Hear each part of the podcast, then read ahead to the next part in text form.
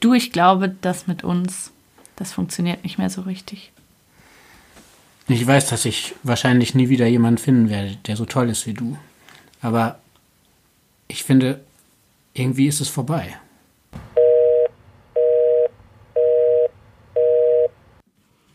Hallo, ich bin Charlotte und ihr hört Break Up, den Podcast übers Schlussmachen. Ich sitze hier in meiner Küche in Leipzig mit meiner Freundin Sarah. Hallo Sarah, schön, dass du da bist. Hallo Charlotte. Danke, dass ich hier sein darf. Ja, ich freue mich sehr. Sarah ist eine ganz alte Freundin von mir. Also nicht, dass Sarah alt ist, sondern dass wir uns schon so lange kennen. Und ähm, wir kennen uns eigentlich seit wir Kinder sind, oder? Ja, ich glaube, wir kennen uns eigentlich schon seit immer. Also ich kann mich daran erinnern, dass ein ganz kleines Mädchen warst mit blonden Locken und sehr wild. Ich weiß gar nicht, wie ja. wild ich war, aber ja. das wird dann wohl stimmen. Ja, ähm, ich ähm, habe vor ein paar Monaten mal mit dir ein, zwei Gläser Wein getrunken und von dir eine Trennungsgeschichte erfahren, die mich danach noch sehr lange beschäftigt hat. Also wo ich eben auch, weil ich dich schon lange kenne, irgendwie gedacht habe, Wahnsinn, was da passiert ist. Und ich freue mich total, dass du heute hier bist und darüber sprechen würdest.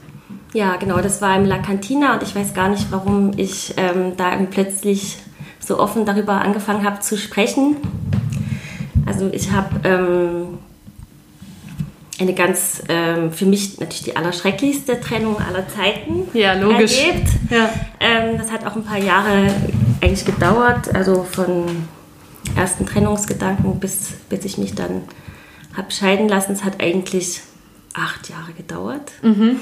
Wie lange wart ihr denn insgesamt zusammen? Also wir waren elf Jahre zusammen. Ja. Davon, also inklusive Scheidungsjahr, acht Jahre lang verheiratet und wir kannten uns 22 Jahre. Oh, Wahnsinn. Ja, also wir sind zusammen in die Schule gegangen. Ja. Und ähm, haben zwei gemeinsame Kinder. Mhm. Ja, und ähm, das war irgendwie Anfang 2011. Da kam ich von einer Mutter-Kind-Kur auf Borkum zurück. Mit ja. neuen Kräften, neuer Energie, irgendwie den Kopf ein bisschen zurechtgerüttelt. Und dann hatte ich irgendwie so wie aus dem Nichts heraus so das Gefühl, ähm, eigentlich würde ich jetzt gerne ausziehen, mich trennen, irgendwie stimmt irgendwas nicht mehr. Ja. So komisch. Also ihr hattet zwei Kinder und wart verheiratet zu dem Zeitpunkt. Genau. Oder? Ja. ja. Also die Kinder waren da äh, zwei und drei Jahre alt. Ja. Eigentlich alles wunderbar. Wir hatten ähm, vor, vor vier Jahren geheiratet, hatten eine richtig schöne Hochzeit und alles toll. Ja ähm, ja, wir haben es auch sehr geliebt und auch eigentlich nie gestritten. Also ich hatte da auch mal ein Gespräch mit einer guten Freundin, die hat sich äh, unheimlich darüber gewundert zu hören, dass wir uns einfach verstehen und uns nicht streiten. Ja, finde ich auch, ich auch bemerkenswert, ja. muss ich sagen. Also wir hatten eine sehr harmonische Beziehung, halt bis zu einem bestimmten Punkt, den kann ich nicht genau beschreiben, aber... Ungefähr 2011 nach der Mutter-Kind-Kur. Ja, da hatte ich das Gefühl so, ich glaube, ich muss jetzt mal irgendwie nach einer anderen Wohnung gucken. Krass. Aber es gab, gab keinen Anlass so Es richtig. war einfach, es war anders. Mhm. Die Beziehung hat sich verändert und ich konnte, ich konnte keinen Grund erkennen eigentlich, aber es war plötzlich... Ähm, hat, hat hat, nicht, hat mich nicht mehr geküsst. Ja, das ist ja eine deutliche ja. Veränderung. Und oh Gott, ähm, wir, wir, konnten nicht so richtig darüber reden. Der hat es abgeblockt und ähm, wollte auch keine Paartherapie. Mhm. Hat dann gemeint, ja, ich könnte zur Therapie gehen. Also du bist das Problem, genau, deshalb kannst du alleine hingehen. Ja. Ich bin das Problem. Also ich kenne ich auch von anderen Freundinnen schon mal diese ja, du Aussage. kannst dich ja gerne behandeln. Genau, ja, naja. Ja. Also im Nachhinein weiß ich, dass er halt seine jetzige Frau schon 2007 kennengelernt hat. Das okay. heißt, als ich gerade schwanger war und wir gerade geheiratet hatten. Kannte er sie schon? Da haben die sich kennengelernt. Die haben dann zusammengearbeitet. Ach so, es war eine Arbeitskollegin. eine Arbeitskollegin, ja. Also die haben sich, die haben auch ein richtig tolles Stück zusammen inszeniert. Also Theater ist die Welt, von der wir sprechen. Okay. Ja, ja, ja. ja. ja Aber dann waren die wahrscheinlich auch erstmal einfach Arbeitskollegen. Also ich habe das ich habe das dann echt nie, nie rausgefunden, wie da echt der, der Ablauf war. Das kam alles so tröpfchenweise eigentlich dann irgendwann raus. Also irgendwann hat äh, meine Tochter, da war die vielleicht vier oder so, hat die mich gefragt so, ja, warum, warum hat denn der Papa die und die, ich sage jetzt den Namen nicht, warum hat er die denn lieber als dich? Und oh Gott. Oh Gott, ist der das hat die aber lieber als dich.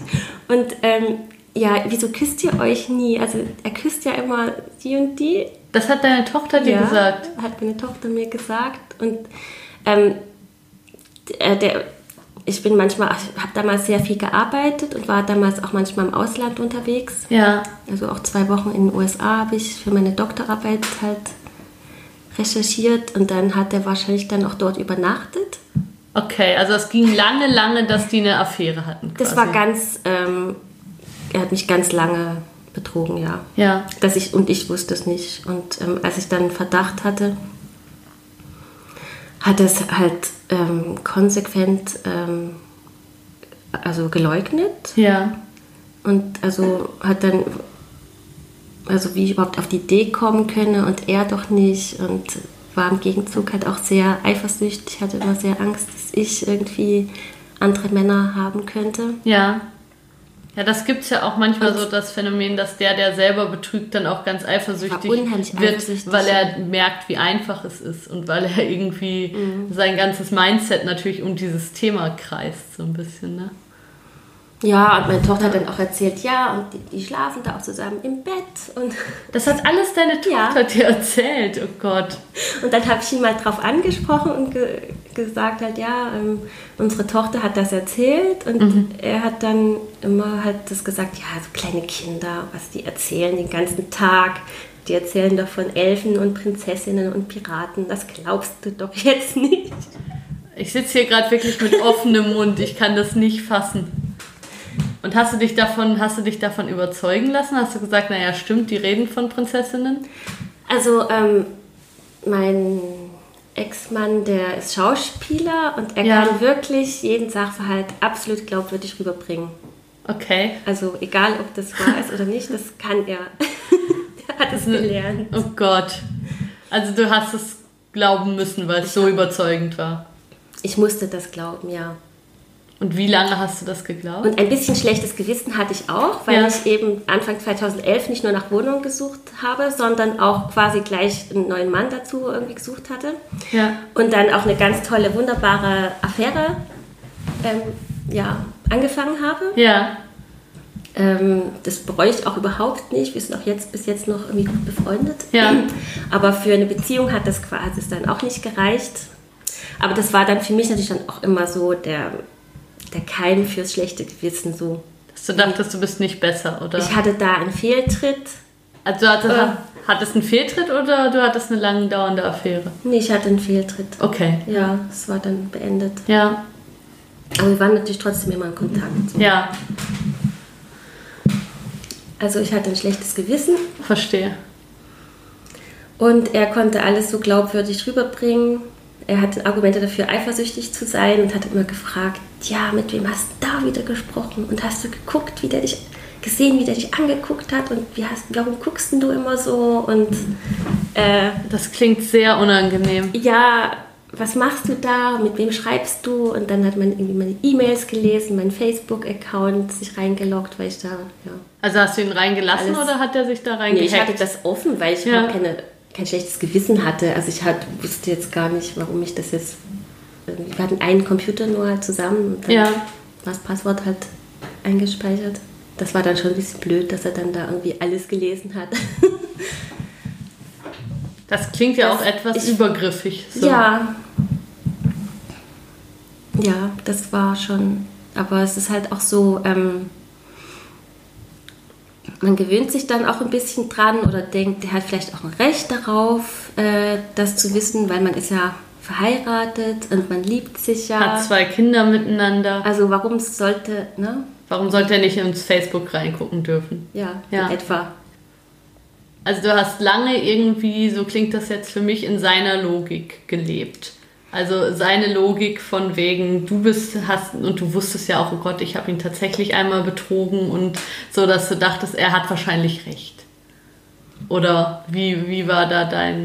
Ja, äh, ich dachte schon irgendwie, ja, ich habe ja wirklich was falsch gemacht. Und ähm, dann ist es wahrscheinlich auch so, dass ich, wenn ich jetzt diesen Fehler gemacht habe, werde ich wahrscheinlich noch andere Fehler äh, gemacht haben.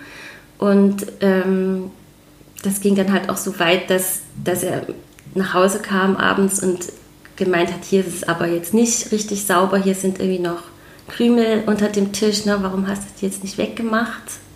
Und hier steht noch dies rum und das rum und das sieht ja furchtbar aus.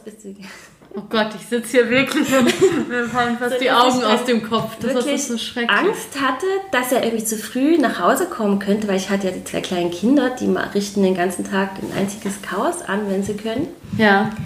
Und dass ich wenigstens noch genug Zeit habe von dem Zeitpunkt, wo sie im Bett sind, bis er kommt, da irgendwie so das so zu machen. Dass er nicht ärgerlich wird. Ja, ich habe dann versucht, ihm das immer alles recht zu machen und genauso zu sein, wie er das äh, gerne hätte.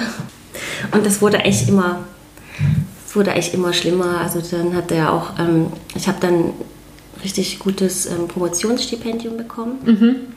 konnte meine Doktorarbeit schreiben und das war, er hat das immer schlecht gemacht, hat gemeint, promovieren, du kannst ja arbeiten, wann du möchtest, äh, du kannst dazu einen Kaffee trinken, wann immer du möchtest. Das ist ja gar keine richtige Arbeit. Okay. Und das, äh, das Geld, was du da bekommst, das ist ja auch kein richtiges Geld, das ist ja geschenktes Geld, das ist ja nichts wert. So. Also nur seine Arbeit war etwas wert und meins, wo ich echt sogar mehr verdient habe in dem Zeitpunkt, ja. Ähm, war geschenktes Geld. Ja, das war nichts wert, sozusagen. Krass. Sollte ich mich eigentlich schlecht fühlen und auch abhängig und da kamen halt immer mehr Sachen dazu, dass er dann auch meine Familie schlecht gemacht hat, sich nicht treffen wollte mhm. mit, mit meiner Familie, die sollten nicht, nicht, nicht zu Besuch kommen oder wenn sie zu Besuch gekommen sind, dann war er halt nicht da. Mhm.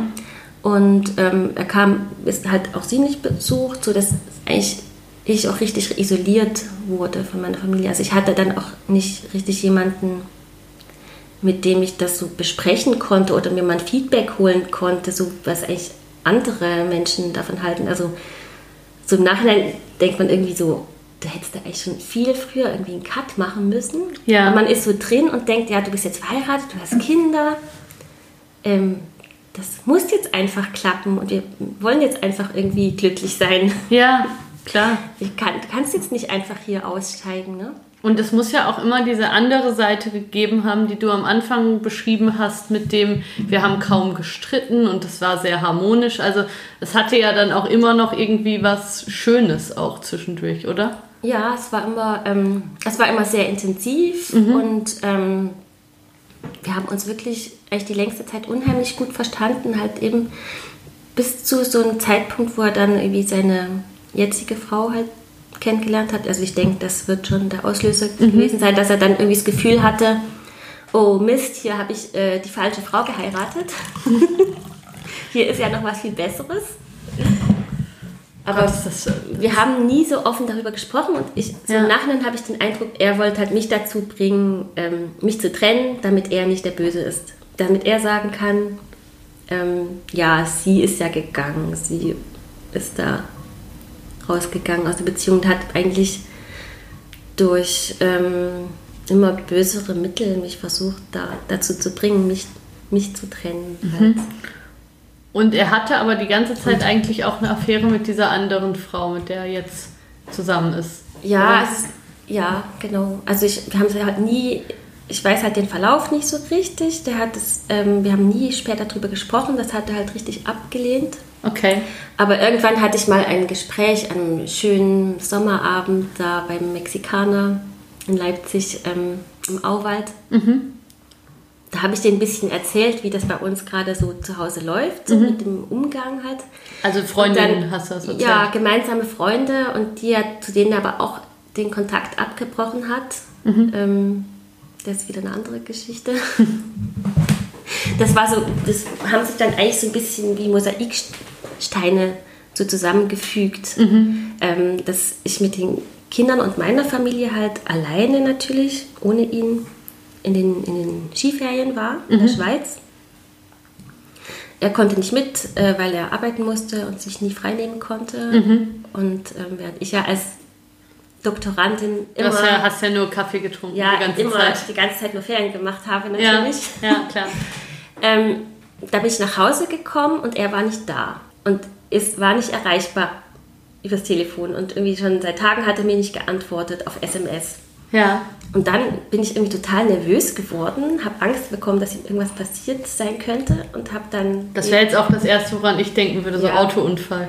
Irgendwas, ähm, seine Freunde angerufen, die ich dann da später beim Mexikaner getroffen habe wieder.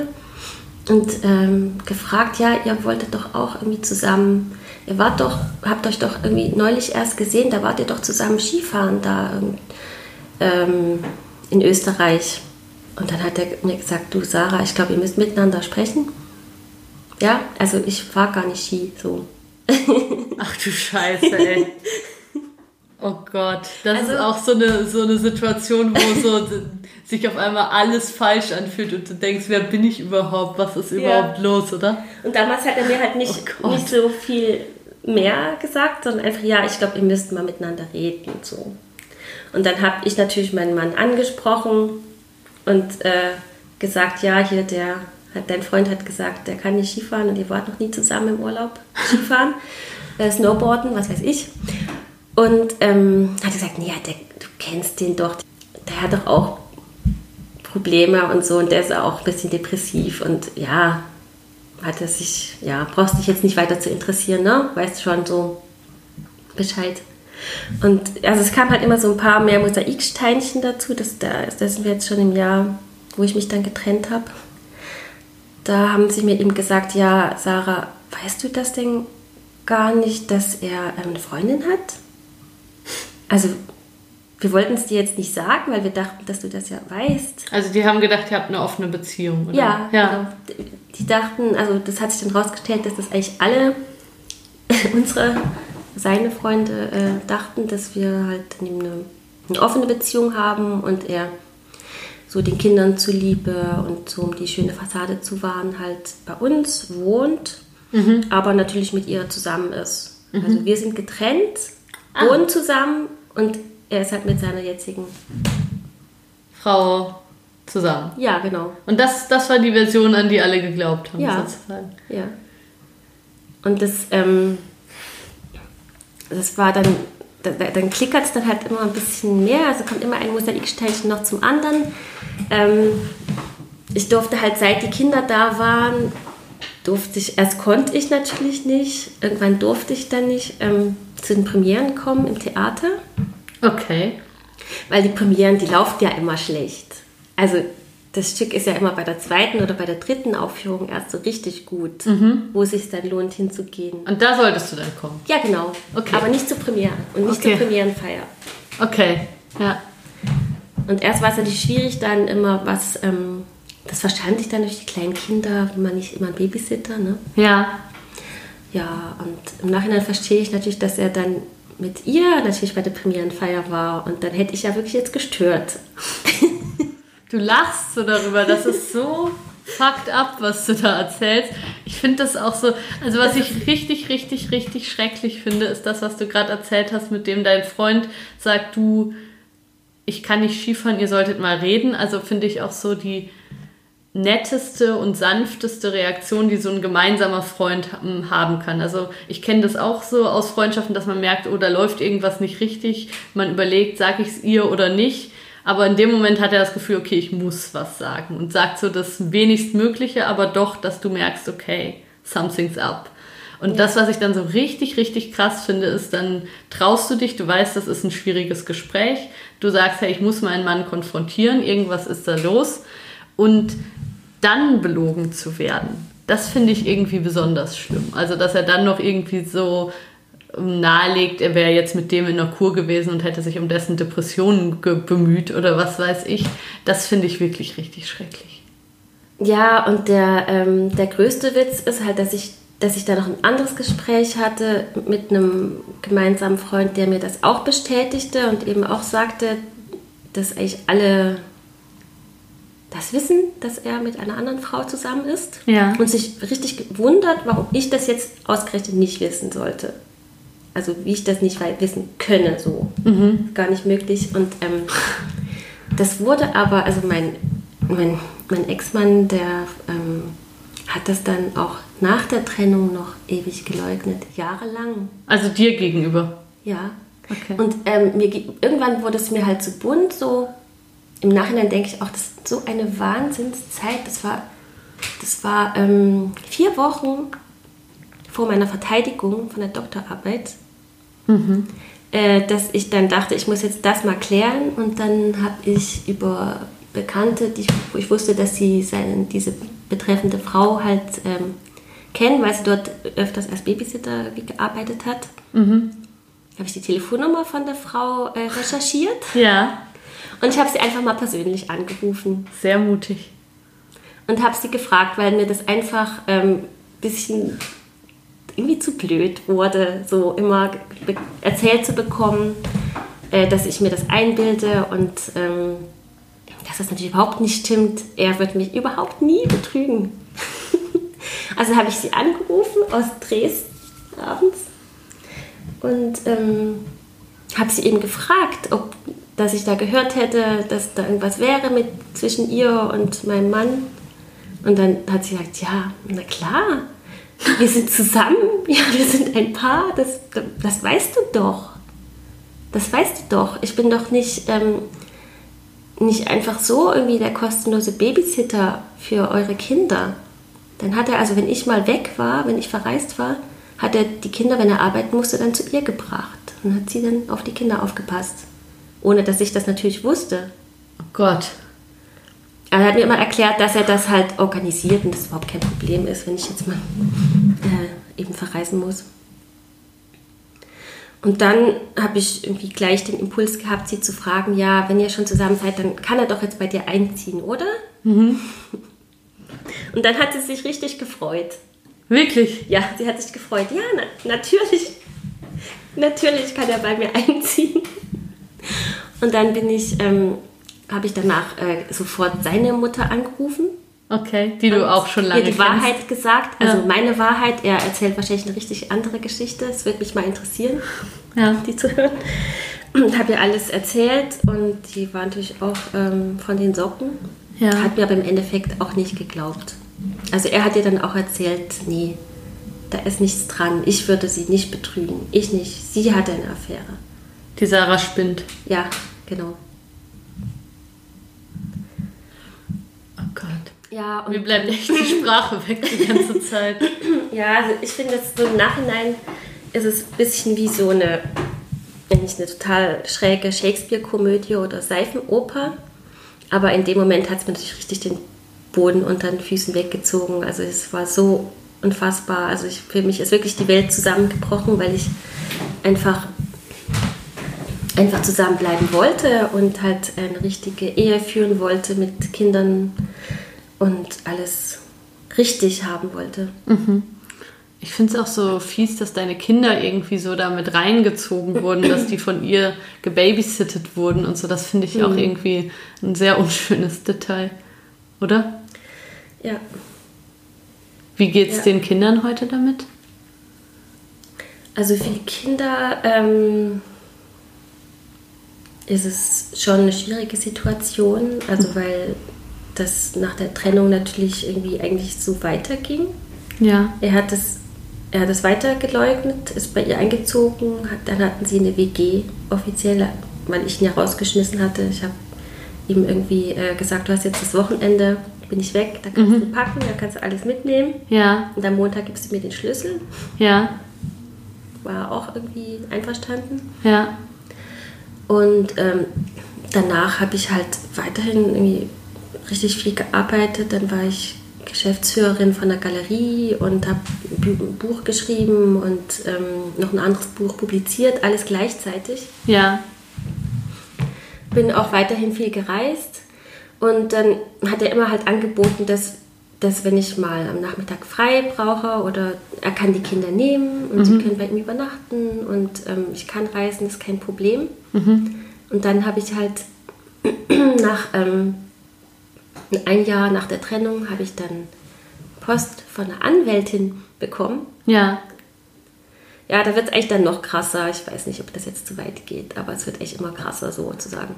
Okay. Also er hat ähm, ja, ich erzähle es jetzt so lustig, aber damals war es richtig, richtig schrecklich. Ich habe da wirklich manchmal, bin ich echt nur geheult den ganzen Tag. Äh, auf der Straße kamen mir plötzlich die Tränen. Also wahrscheinlich hatte ich auch einen Nervenzusammenbruch. Aber ja, ich wusste nicht so richtig, wie ja. das aussieht. Deswegen, es war jetzt auch nicht irgendwie behandelt oder diagnostiziert. Ich habe einfach viel gearbeitet, habe dann immer weiter durchgezogen. So wie so ein bisschen auf Autopilot eigentlich funktioniert. Ja. Und ähm, ja, dann kam eben da plötzlich Post von einer Anwältin, das ist total komisch. Also ich habe vorher noch nie irgendwie mit einem Anwalt zu tun gehabt, ja. brauchte das nie, wusste nicht, wo, wie, für was man das jetzt brauchen könnte. Man ja. kann ja miteinander reden. Und dann, dann stand da drin, dass, dass er so und so viel auf die Kinder aufgepasst hätte mhm. und dass ich ja depressiv wäre und dass ich mich schlecht um die Kinder kümmere. Mhm. Und die schlecht angezogen sind, dass sie nicht richtig Essen bekommen und weiß weiß ich nicht regelmäßig die Haare waschen, äh, dass sie jetzt bei ihm wohnen sollen, dass quasi äh, ich sie dann besuchen darf, meine Kinder ab und zu, dass sie dann jedes zweite Wochenende, dass ich sie dann sehen darf, sozusagen. Also der hat wirklich versucht, mir die Kinder wegzunehmen und das war eigentlich wie ähm, mich durch, also diese, mich einfach zu ersetzen, mich rauszukicken also dass er dann wieder eine heile Familie hat. Die Frau hatte keine Kinder. Ja. Und dass sie einfach so meine Kinder wie jetzt übernimmt, so. Weil sie ja die auch schon, weiß ich nicht, wie lange kennt. Mir fällt gar nichts ja? mehr ein. Ich weine gleich, habe ich das Gefühl.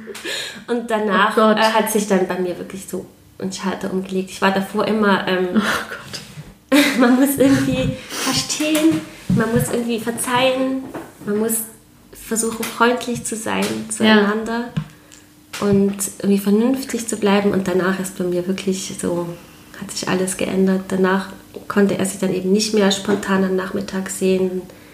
Danach habe ich immer jemanden anders organisiert, wenn ich mal nicht konnte. Mhm. Nie, nie, überhaupt nicht mehr gefragt. Mhm. Ja, Ja. Und seither. Und einmal habe ich so dann sogar irgendwie versucht, ihn auf der Straße zu verhauen. Mir alles so. Hast du es getan? Ja, ich habe leider daneben getroffen. Ja. Aber das war dann wirklich so, dann sind wirklich alle Sicherungen durchgegangen. Da haben wir einmal uns nicht abgesprochen, so wer, wer die Kinder von der Schule abholt. Ja. So dass dann die Schule angerufen hat und wir gleichzeitig dann am Eingang standen. Also ihr wurdet beide angerufen. Ja. Ja. Und dann hat er mir dann erklärt, was ich eben für eine schlechte Mutter sei, die da ihre Kinder vergisst und mhm. sich nicht kümmert und sich nur um sich kümmert. Und dann sind bei mir alle Sicherungen durchgegangen. Ja. Oh Mann. Und ja, da habe ich das Fahrrad getreten dann. Ich sag, und, kann ja. dazu nicht, nichts sagen. Ich will nicht zu Gewalt aufrufen, aber nee. ich kann es gut verstehen. Oh Gott, ey. Und wie ist es heute? Heute, ähm, also wir haben nie ähm, weiter darüber gesprochen. Das wurde ich nie irgendwie aufgeklärt, was da schiefgelaufen ist. Mhm. Ähm, also, ja. Ihr habt jetzt einfach, aber ihr seht die Kinder beide. Ihr seid geschieden und seht die beide, oder? Ja, also die Kinder wohnen hauptsächlich jetzt bei mir. Mhm. Dafür habe ich sehr gekämpft. Ja. Und ich bin jetzt in einer neuen, richtig glücklichen Beziehung. Ja. Und ähm, wir haben eigentlich bis heute so gut wie keine Kommunikation, mhm. nur das, das Allernötigste, mhm. wirklich das Organisatorische. Ansonsten ähm, funktioniert es überhaupt nicht, weil es dann immer heißt, ja, du bist schuld. Also er sagt mir einfach immer, ich bin schuld und ähm, er übernimmt dann keine Verantwortung mhm. dafür und dass er vielleicht, also er reflektiert sich dann irgendwie auch nicht. Er ist halt richtig der coole Supertyp, mhm. der alles richtig macht. Und ich bin halt die, die einfach alles falsch macht. Mhm. Immer egal, also egal, was ich mache. Ja.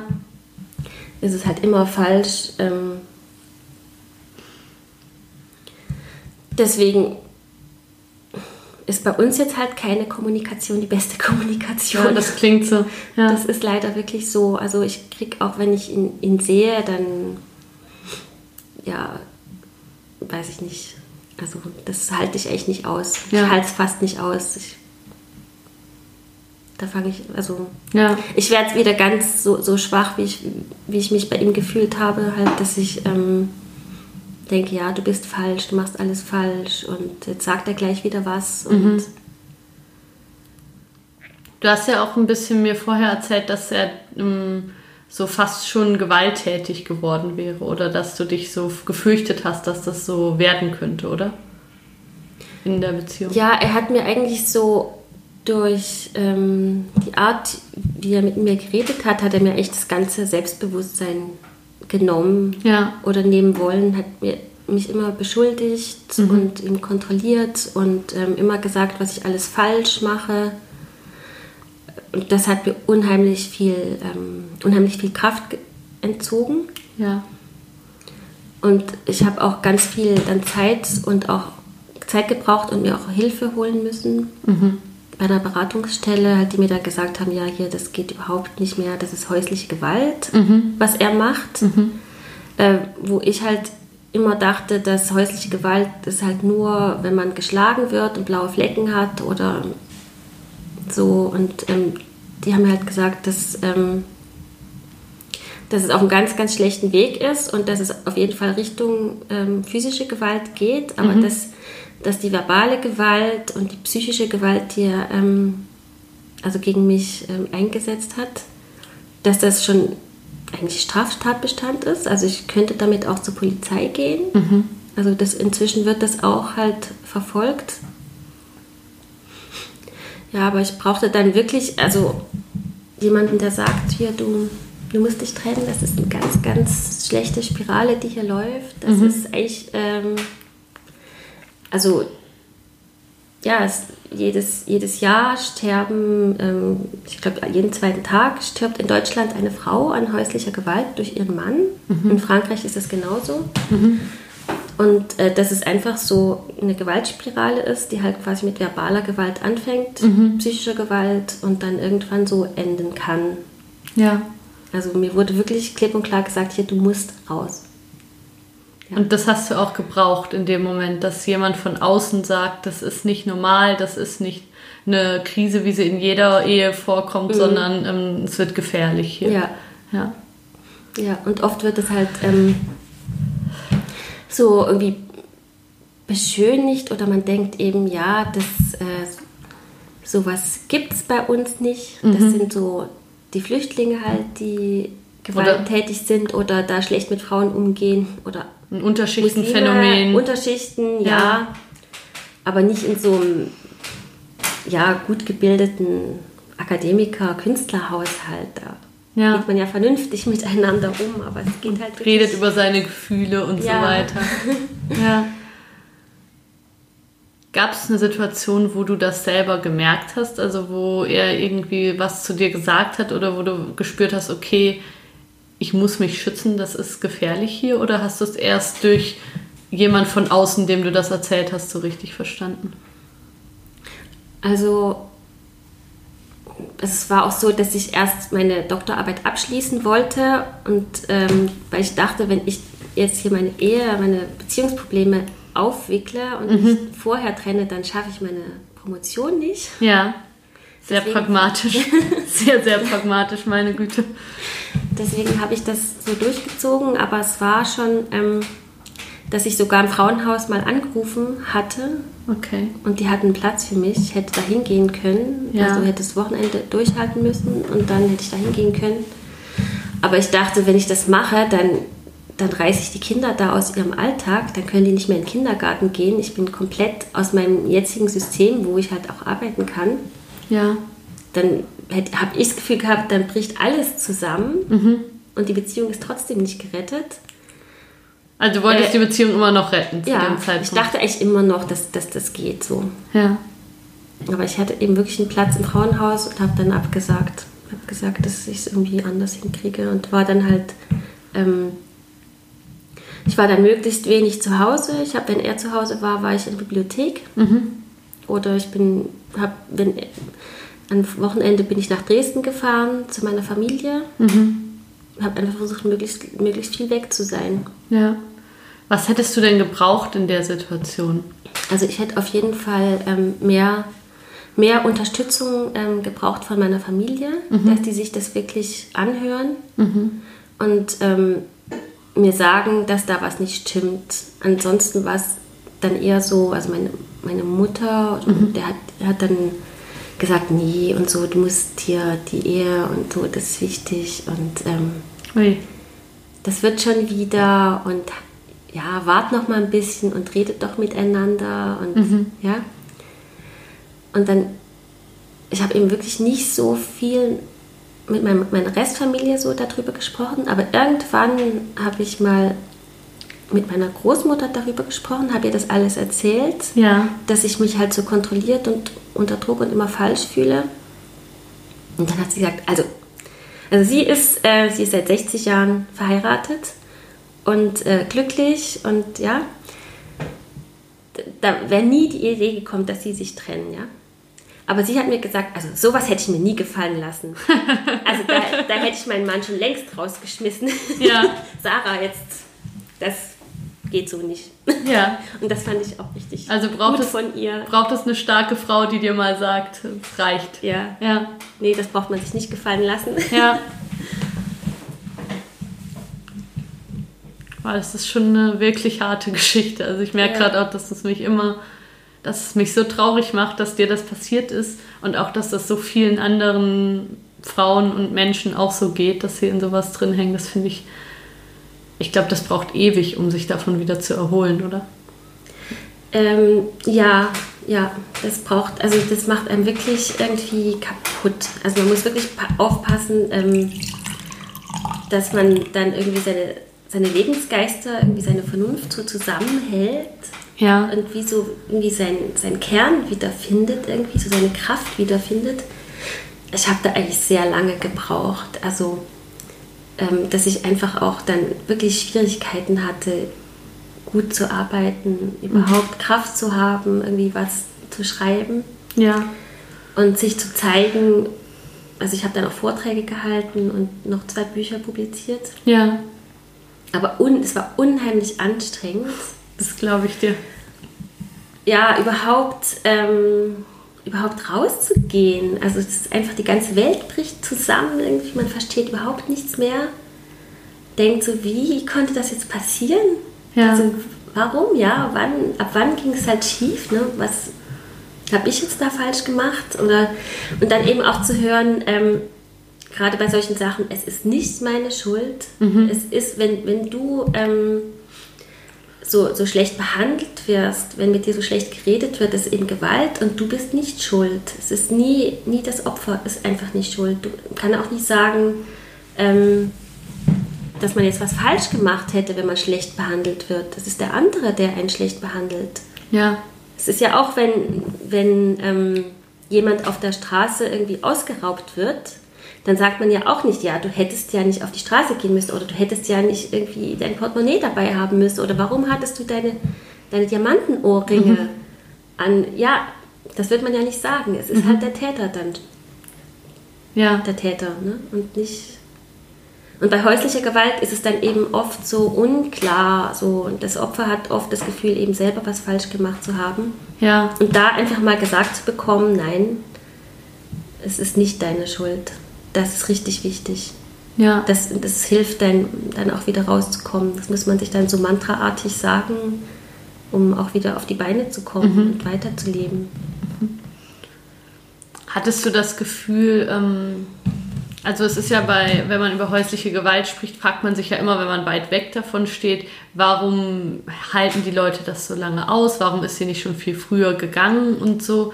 Hast du dich, hast du dich später gefragt, woran lag das, dass du da so lange drin warst? Oder ähm, hast du da einfach sagen können, hey, ich habe das gemacht, was ich tun konnte in der Situation und ähm, ich kann mir da nichts vorwerfen? Oder wie war, wie war das für dich? Also ich habe eigentlich die längste Zeit überhaupt nicht daran gedacht, eben, dass es häusliche Gewalt sein könnte. Ja.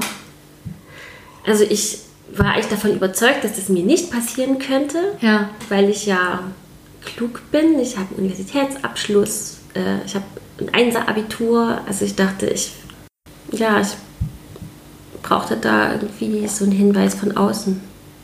Also ich selber habe das vielleicht irgendwie so geahnt halt, dass was nicht in Ordnung wäre. Aber irgendwie, das ist, das ist auch so ein schleichender Prozess. Also das ist erstmal, sind das so kleine Sachen, mhm. so dass eben der eine nach Hause kommt und zum anderen sagt, hier, es ist ja immer noch nicht aufgeräumt. So Kleinigkeiten, wo man dann denkt, ja, es stimmt ja wirklich, hätte ich jetzt machen können. Ja. Und das, das ist halt schleichend und es wird dann immer, immer heftiger, wenn man das nicht ähm, irgendwie stoppt. Aber ich habe ich hab eigentlich ähm, so richtig was vorzuwerfen, habe ich mir eigentlich auch nicht, weil ähm, ich damals, als das so ganz wirklich leise angefangen hat, habe ich ja immer versucht, und also dass ich hätte, hätte mir gewünscht, dass wir eine Paartherapie machen. Ja. Und da jemanden haben, wo wir darüber sprechen können, über unsere Probleme. Und das hat er halt wirklich einfach abgelehnt. Das kam. Kam nicht in Frage. Nee, das kam überhaupt nicht in Frage. Ja. Und äh, hat, das habe ich ja schon vorher erzählt. Der meinte, dass ich eine Therapie machen könnte. Und also Therapie war jetzt nicht nötig sozusagen. Aber ich habe mir natürlich Hilfe gesucht. Ich bin zu Beratungsstellen gegangen. Ja. Und habe dann halt mit denen gesprochen. Mhm. Und die haben mir auch ja, viele, also viele wertvolle Tipps gegeben.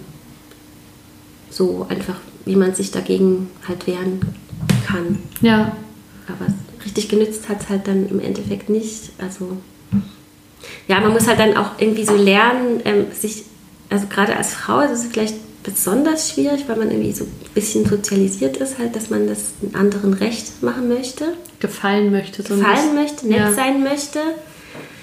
Und dass man einfach auch halt eben mal sagen kann, ähm, dass man das eben nicht möchte, dass man sein Nein halt auch irgendwie durchzieht und ähm, ja, dass man sich eben wehren darf. Ja, und dass man nicht, dass man eben auch mal nicht gefallen darf. Mhm. Das also für mich war das total schwierig. Ich hätte, hätte es eigentlich auch nicht gedacht so von mir, dass es mir so schwer fallen würde, weil ich eigentlich auch so, ja, tendenziell eigentlich feministisch erzogen wurde. So Gleichberechtigung war eigentlich für mich so das Normalste der Welt. Ja. Aber es hat sich wirklich auch irgendwie so viel mit den Kindern einfach geändert, dass, ähm, dass ich dann einfach zu Hause war mhm. mit den kleinen Kindern. Das erste Jahr ist ja normal, das ist ja diese Elternzeit. Und mhm. dann manche Väter machen ja dann noch auch zwei Monate, das war bei uns aber nicht der Fall. Und dann mhm. bist du eh schon zu Hause. Wenn du eh schon zu Hause bist, dann kannst du ja auch den Haushalt machen, so quasi. ja, und während wir ja, das halt klar. vorher haben wir das halt ganz gerecht geteilt. Jeder hat genau die Hälfte gemacht und wir waren, wir waren zusammen einkaufen, wir haben zusammen geputzt ja, und da ist es auch noch gut gelaufen zwischen uns. Das ist richtig super gelaufen. Wir hatten also vorher eine richtig tolle, harmonische Beziehung. Ja. Ja. Und eigentlich so durch diese Mutterrolle bist du dann da ein bisschen reingerutscht in dieses, dass, dass eben du gesagt hast, ja, dann mache ich den Haushalt und dann mache ich das und das für ihn, oder? Ja, genau. Und ja. dann, der hat halt so eine Arbeit, wo er dann auch mittags nach Hause gekommen ist. Ja. Und dann habe ich dann noch gedacht, ja, ich mache natürlich dann Mittag, wenn er nach Hause kommt, dann steht das, das Essen auf dem Tisch. Ja, aber es, es hat sich dann eben auch so ähm, geändert, dass er dann meinte, also als ich dann die Idee hatte zu promovieren, äh, dass ich ja auch, ähm, ich müsste ja auch gar nicht arbeiten. Also der hat jetzt zwar auch jetzt nicht wahnsinnig viel verdient, hat eigentlich gerade so ein bisschen gereicht, so ja. knapp, ja, wenn man aufs Auto verzichtet und sich kein Haus kauft und nicht so oft in Urlaub fährt. Ja. Aber ähm, das war ihm eigentlich auch nicht so recht, dass ich da auf einmal so ambitioniert war. Und äh, ja. Ja, das spürt man ja bei allem so ein bisschen raus, dass deine, deine Karriere eigentlich von ihm irgendwie als Bedrohung empfunden wurde. Also wenn er so sagen muss, eben, das ist ja geschenktes Geld und also wenn er so da das irgendwie so klein machen muss, dann merkt man ja schon, das bedroht ihn auf irgendeine Art. Dass du da wieder durchstartest beruflich, oder? Ja, ja, also er hat zwar auch gemeint, dass er das nicht unterstützt zu promovieren, aber dass ich das Stipendium beantrage, mhm. da war er total dagegen. Also das fand er total überflüssig. Krass. Ähm, das ist so wirklich widersinnig. Habe ich natürlich ein bisschen Zeit in den Antrag investiert. Das fand er dann schon Zeitverschwendung. Und als ich es dann bekommen habe, war es dann eben auch nicht recht. Ja. Und das Interessante ist, dass ein, ein, also ein Freund von mir, ein älterer, äh, der hat dann auch schon gesagt, du, das wird jetzt aber schwierig. Also wenn du jetzt promovierst, das kann sein, dass dein Mann dann damit Probleme bekommt. So. Da dachte ich, nee, also ist jetzt nicht dein Ernst, oder? Also das ist doch was Tolles, wenn jemand ähm, sich weiterentwickelt ja. und seine Träume verfolgt und was ja auch gemeinsam für die Familie tut, dass einem dann, dass es allen besser geht. Ja, klar. Ich wäre nie auf die Idee gekommen, aber das hat, hat er mir auch schon vorher gesagt. Das könnte schwierig werden. Also der kannte deinen damaligen Mann auch ein bisschen vielleicht ich glaub, und wusste. Hat, ich, ich, weiß es nicht, ja. ja. Hat, oder vielleicht ist es generell für manche Männer schwierig ist, wenn die Frau dann höher qualifiziert ist. Ja, das gibt es sicher. Also für mich völlig unverständlich, weil, weil man macht es ja für alle. Alle profitieren am Ende davon. Ja, aber das ist wirklich ein Warnzeichen, finde ich. Also mhm. wenn man einen Partner hat, der irgendwie das eigene Fortkommen beschneiden will oder klein macht oder so, ich finde, das ist echt ein Warnzeichen. Dann ist irgendwas nicht richtig. Ja, im Nachhinein auf jeden Fall. Aber ist das jetzt ein Trennungsgrund? Also, wenn man zwei Kinder hat und verheiratet ist? Muss jeder für das sich beantworten. Das ist auch total krass. Ja, ich kann es verstehen, aber irgendwie, also. Irgendwie, wenn jetzt sich eine Frau deshalb trennen würde, könnte ich es verstehen. Also würde ich nicht sagen, um Gottes Willen, wie mhm. kommst du auf die Idee? Ich könnte es verstehen, weil ich finde, das ist doch was sehr Grundsätzliches. Und ich sage immer zu meinen Freundinnen, hey, Vorsicht vor Männern mit kleinem Ego.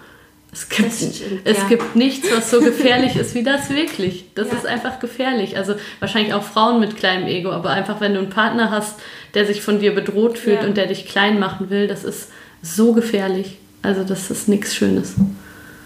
Wirklich nicht. Ja, das stimmt. Also ich, ich finde auch, dass ähm, man sich, wenn man in einer Beziehung ist, sich gegenseitig echt pushen sollte und motivieren sollte. Also ja. nicht auf jeden Fall den anderen irgendwie klein halten. Also man sollte ja gemeinsam wachsen und. Ja, und du möchtest ja auch jemand an deiner Seite haben, der sich für dich freut.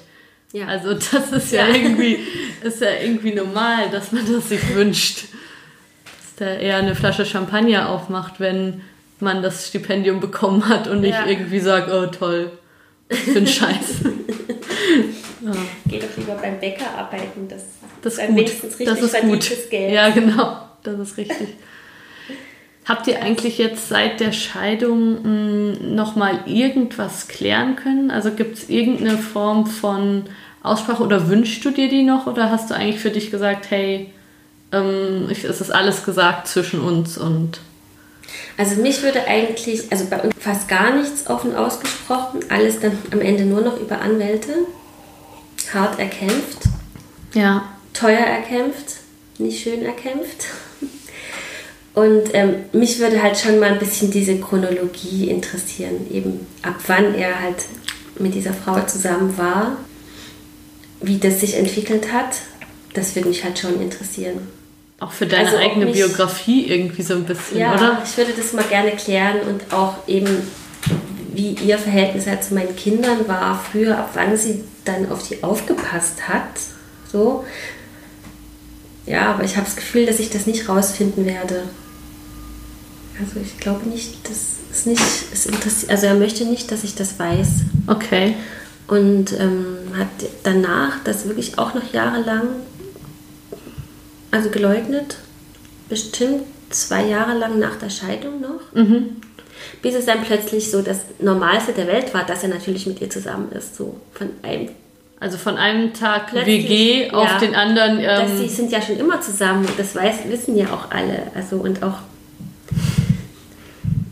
mich würde auch interessieren, wie, wie er sie eigentlich bei seiner Familie eingeführt hat. Mhm. Weil als wir noch zusammen waren, hat er sie ja natürlich nicht bei seiner Familie eingeführt und danach auch die längste Zeit nicht. Aber und die Familie wusste ja auch, was ich ihnen erzählt hatte, mhm. dass er mit ihr halt, ähm, dass er mich halt betrügt mit ihr schon ja. seit Jahren. Ah, stimmt, das hattest du seiner Mutter das mal erzählt. Ihr ja erzählt ja. und wie das dann, wie er das dann halt gemacht hat, sie dann jetzt ganz so legal äh, einzuführen und mhm. so gesichtswahrend wie er das gemacht hat, ich weiß es nicht. Aber als Schauspieler wahrscheinlich hat, hat er das hingekriegt. Ja, wahrscheinlich ist das irgendwie so, dass er ihm gesagt hat, ich bin dann bei ihr untergekommen, als ich rausgeflogen bin und dann irgendwann hat, sich was entwickelt. So. Ja, wahrscheinlich, ja. Aber das muss er, was sie denn dazu denkt, würde mich auch interessieren, weil, also ob er dann, er kann ja nicht ihr was anderes erzählen als der Familie. Das muss doch für sie auch komisch sein. Wahrscheinlich. Und, und ich habe ihr ja auch gesagt, dass wir noch zusammen sind die ganze Zeit, was, also, das, ich, das verstehe ich nicht und das sind so für mich irgendwie Rätsel. Das ja, muss ja für sie eigentlich genauso komisch sein wie für mich. Ich weiß, Aber was du meinst. Ja, vielleicht führt ihr dieses Gespräch irgendwann, aber ich. Ja. Ich kann mir auch vorstellen, dass ihr es nie führt. Das klingt so verhärtet und so. So, als ob er eine, einfach sich weigert, die Verantwortung für sein eigenes Handeln zu übernehmen. Also, als ob er sich einfach weigert, sich dem zu stellen, was er einfach gelebt hat und was er gemacht hat. Und Oder glaubt es selbst. Also, es ist vielleicht wie sein eigenes eigenes Theaterstück oder seinen eigenen Film, den er da fährt, wo mhm. er der Regisseur ist. Und wenn du ihm noch etwas sagen könntest, was wäre das? Dass ich äh, trotz allem dem, was äh, da bei uns schiefgelaufen ist, dass, dass ich finde, dass er sich, sich ganz toll um seine Kinder kümmert, dass er ihnen wirklich seine Liebe zeigt. Mhm. Und ja, dass ich ihn wirklich sehr geliebt habe muss ich fast weinen. Danke, Sarah, dass du hier warst. vielen, vielen Dank. Ciao. Danke. Tschüss.